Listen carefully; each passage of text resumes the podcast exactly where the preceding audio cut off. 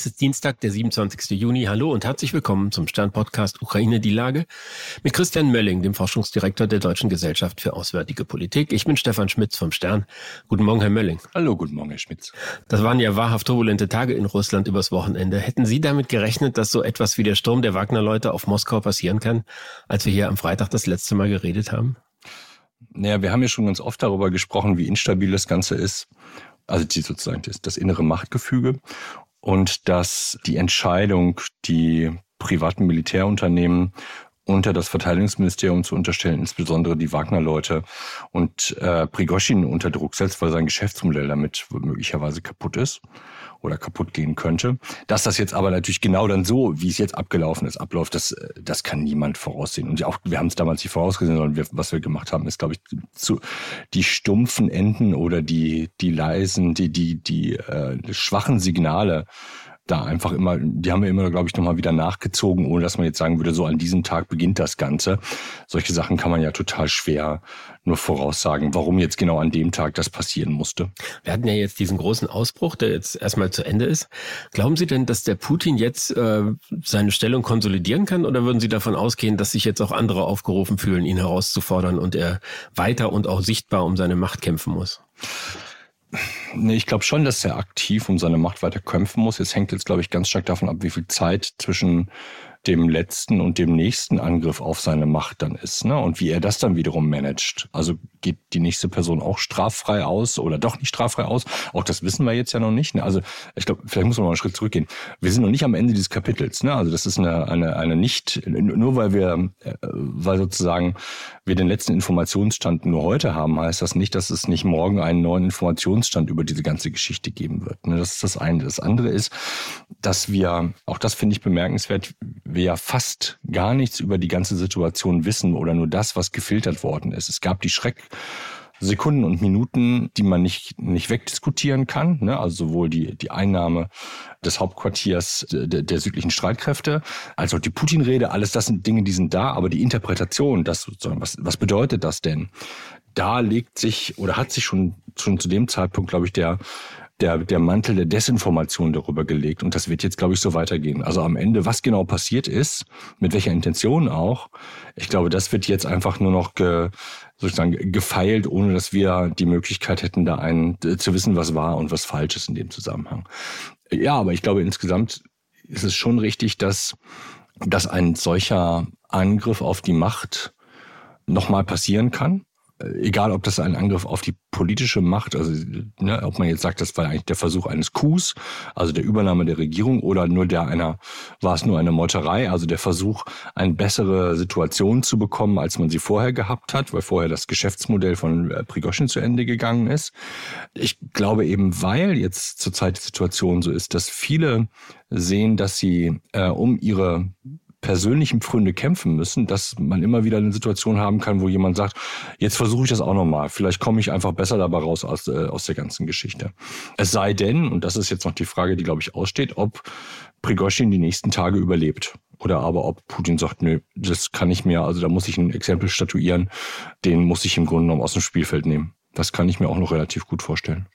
Jetzt hat ja Herr Prigoschin ausdrücklich bestritten, dass es ihm darum ging zu putschen. Aber ist es nicht eine absurde Argumentation zu sagen, ich ziehe mit irgendwie einer riesigen Kolonne von Panzern auf die Hauptstadt mit der Absicht, den Generalstabschef und den Verteidigungsminister abzulösen? Also wenn das kein Putsch ist, was ist denn dann einer? Ja, so und so. Ne? Ich meine, es gibt Erklärungen, die sagen, er, er ist in einer Zwangssituation gewesen und er wusste nicht, dass er möglicherweise, also er ist quasi erst zum zum Putschisten durch die Erklärung Putins geworden. Eigentlich wollte er bloß eine bessere Verhandlungsposition für sich rausholen. Ne? Gibt einen, einen Theoriestrang, der sagt, nee, nee, äh, der, der sagt, äh, dadurch, dass Putin in seiner Rede so hart reagiert hat, war Prigozhin eigentlich in der, in der Situation, dass er, dass er so ziehen musste und Richtung Moskau ziehen musste, weil sonst sein, sein Leben sowieso schon verwirkt gewesen wäre. Ähm, und so hat man versucht über die Eskalation, also Prigozhin versucht über die Eskalation seine Haut zu retten. Eine Variante. Die andere Variante wäre zu sagen, ja, das war jetzt eigentlich der Versuch, die politische Macht zu übernehmen. Das, das sind Dinge, die wir, glaube ich, niemals rausfinden werden. Ich halte es für nicht plausibel, dass Prigoshin die Macht hätte übernehmen können. Das heißt nicht, dass er es nicht hätte denken können. Aber dazu gehört ja sehr viel mehr, als einfach nur mit, mit Soldaten bis dahin, bis nach Moskau zu kommen. Äh, ne? Also einnehmen mag noch gehen, aber halten ist die ganz andere Frage. Weil dann kämpfen sie ja nicht nur gegen die Armee, sie kämpfen gegen den FSB, sie kämpfen gegen alle diejenigen, die sagen, okay, jetzt ist sozusagen, jetzt sind die Türen aufgemacht. Jetzt geht es um ähm, um das Verteilen der Pfründe dessen, was Putin besitzt. Das hätte auch ein Szenario sein können, dass sie das überleben, äh, wenn sie nicht was anzubieten haben. Schwierige, sehr risikoreiche Operation, die Sie da machen. Sie haben eben angedeutet, dass Sie jetzt nicht besonders überrascht werden, wenn in den nächsten Tagen die Nachricht kommt, dass Herr Prigoschin eines Unfalltodes gestorben ist oder sowas. Ich frage mich dann immer, wie verlässlich ist denn so eine Abrede mit Putin? Der Putin in seinem ganzen Denken und mit diesem mit diesem Machotum und diesem Blick auf die Welt, in dem der der Verräter nichts ist, fühlt er sich an solche Absprachen gebunden oder gerade nicht?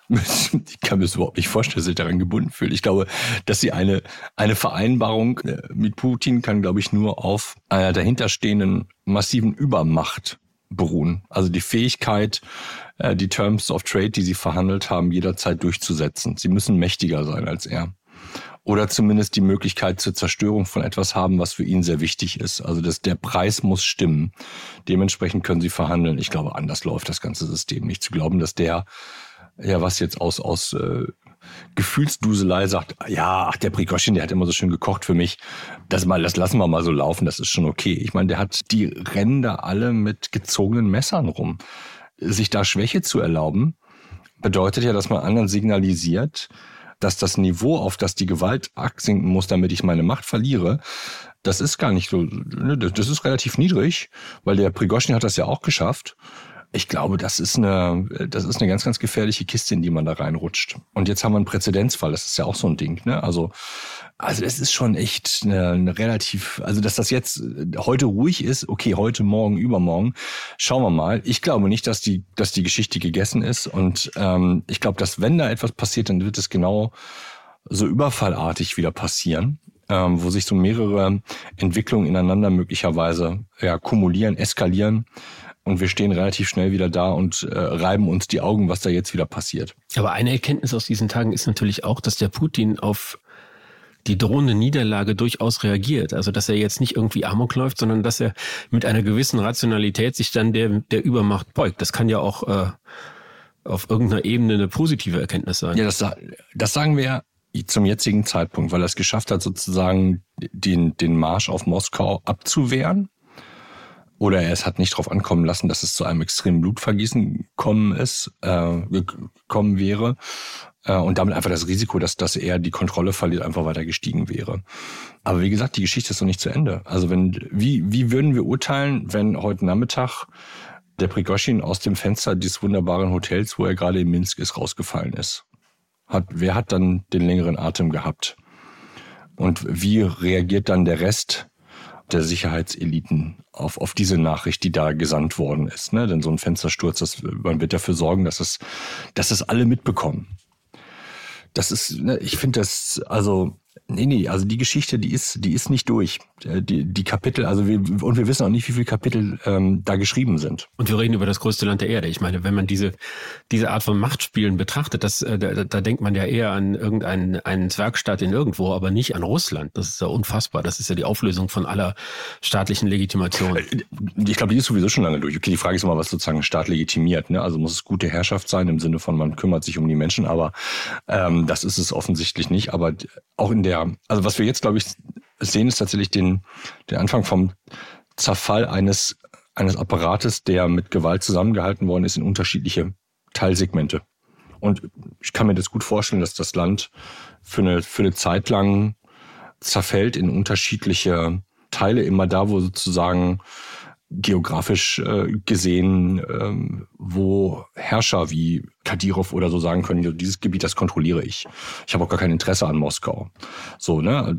Und dass das, das andere das genau ähnlich machen und dass wir viele andere Effekte sehen werden, wo Russland durch Gewaltherrschaft in seinem riesigen Reich jetzt gerade Stille geschaffen hat, Ruhe geschaffen hat und auf einmal diese durch, durch das Ende der Gewaltherrschaft auf einmal neue Kräfte freibrechen. Also das kann schon ziemlich ziemlich chaotisch werden, glaube ich. Das ist schon schon ziemlich schon ziemlich wild, was man sich da vorstellen kann. Und deswegen glaube ich halt auch, dass unabhängig von der ganzen Atomwaffendiskussion, dass Staaten wie China mit großer Sorge darauf blicken, ob es äh, gelingen wird, die Zentralmacht tatsächlich zu erhalten und damit diese, diese Gewaltklammer um das Land zu halten, oder aber ob das an der einen oder anderen Stelle kaputt brechen wird und sich dann die Frage stellt, okay, wie ist denn die neue regionale Ordnung dieses Gebildes, was Russland vorher mal gewesen ist? Wäre denn der Zerfall einer russischen Zentralmacht für uns eine schlechte Nachricht? Auf der anderen Seite würde das ja auch bedeuten, dass äh, der Versuch, die Ukraine zu unterwerfen, mutmaßlich komplett gescheitert ist, dass der Krieg zu Ende geht, dass die Ukrainer gewinnen, dass neue Strukturen entstehen an der Stelle von welchen, die wir für völlig untragbar halten. Bei allen Instabilitäten kann das nicht auch gute Aspekte haben? Klar, ähm, ich, also ich kann da einiges Gutes drin sehen, ich kann da auch vieles Schlechtes drin sehen. Also Instabilität oder solche Form von Instabilität geht immer mit extremer Gewalt und Vertreibung einher, äh, mit großen Verwerfungen. Es ist vor allen Dingen, was ich glaube, ich will es so umdrehen. Es ist vor allen Dingen was, wo wir keine Möglichkeit haben, großartig Einfluss darauf zu nehmen. Das muss man sich, glaube ich, äh, in Erinnerung rufen. Ne? Also Leute, die jetzt am Wochenende geschrieben haben, Russland darf nicht zerbrechen. Ja, äh, pff, kann man jetzt äh, fordern. Ähm, der Adressat dessen ist aber relativ unklar. Putin würde das allerdings auch sagen. Er findet, Putin findet, glaube ich, auch, dass Russland nicht zerbrechen sollte. Aber das ist, hier geht es sozusagen um das, um einen Prozess, in dem äh, Macht sich Bahn bricht, wenn nicht heute, dann morgen oder übermorgen. Und also das wird schon, das wird schon ziemlich spannend werden. Ne? Zumal sie ja, also wer wird denn Sachwalter von Putin? Was hatten ähm, also sind, jetzt sind Sie berufen, sind jetzt Nummer zwei. Putin sagt, du machst das ab sofort. Ich habe jetzt hier Mist gemacht, ich gehe jetzt auf die Datscha.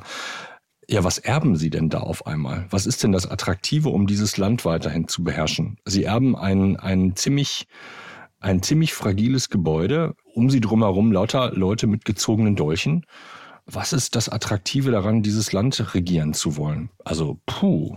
Und auch die Aussicht auf, dass das gelingen kann in der jetzigen Situation. Das ist, glaube ich, das finde ich das absolut wahnsinnig in diesem, in dieser Fall. Also wahnsinnig im Sinne von, ne, also das ist äh, die die Perspektive da drauf ähm, ist schon äh, unheimlich schwer. Ich kann es mir gut vorstellen, dass Russland innerhalb der nächsten Monate oder auch vielleicht möglicherweise Jahre zerbricht. Ich meine, wir haben das ja 1991 gesehen, als der Putsch gegen Gorbatschow war oder der Putschversuch, mhm. wo das zuerst mal irgendwie wieder in halbwegs geordnete Bahnen ging und vier Monate später war es dann vorbei mit der Sowjetunion. Ne? Ja, ja, genau. Also das, ne, wie das Gebilde nachher aussieht, ist total interessant. Auch was darüber hört man zurzeit wenig oder denken wir auch zurzeit noch nicht so wahnsinnig viel drüber nach. Wir haben zum jetzigen Zeitpunkt sowohl Peking als auch Washington darüber nachgedacht, ja, am Samstag und Sonntag.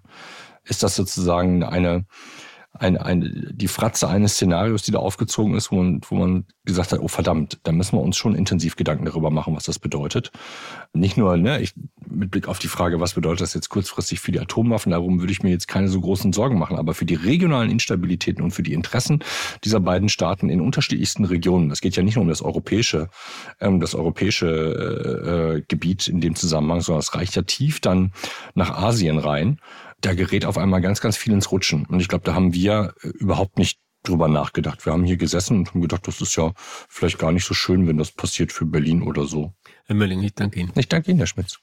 Das war Ukraine die Lage. Die nächste Folge finden Sie, wenn Sie mögen, am Freitag bei stern.de, RTL Plus Musik und überall, wo es Podcasts gibt. Ganz herzlichen Dank und hoffentlich bis bald.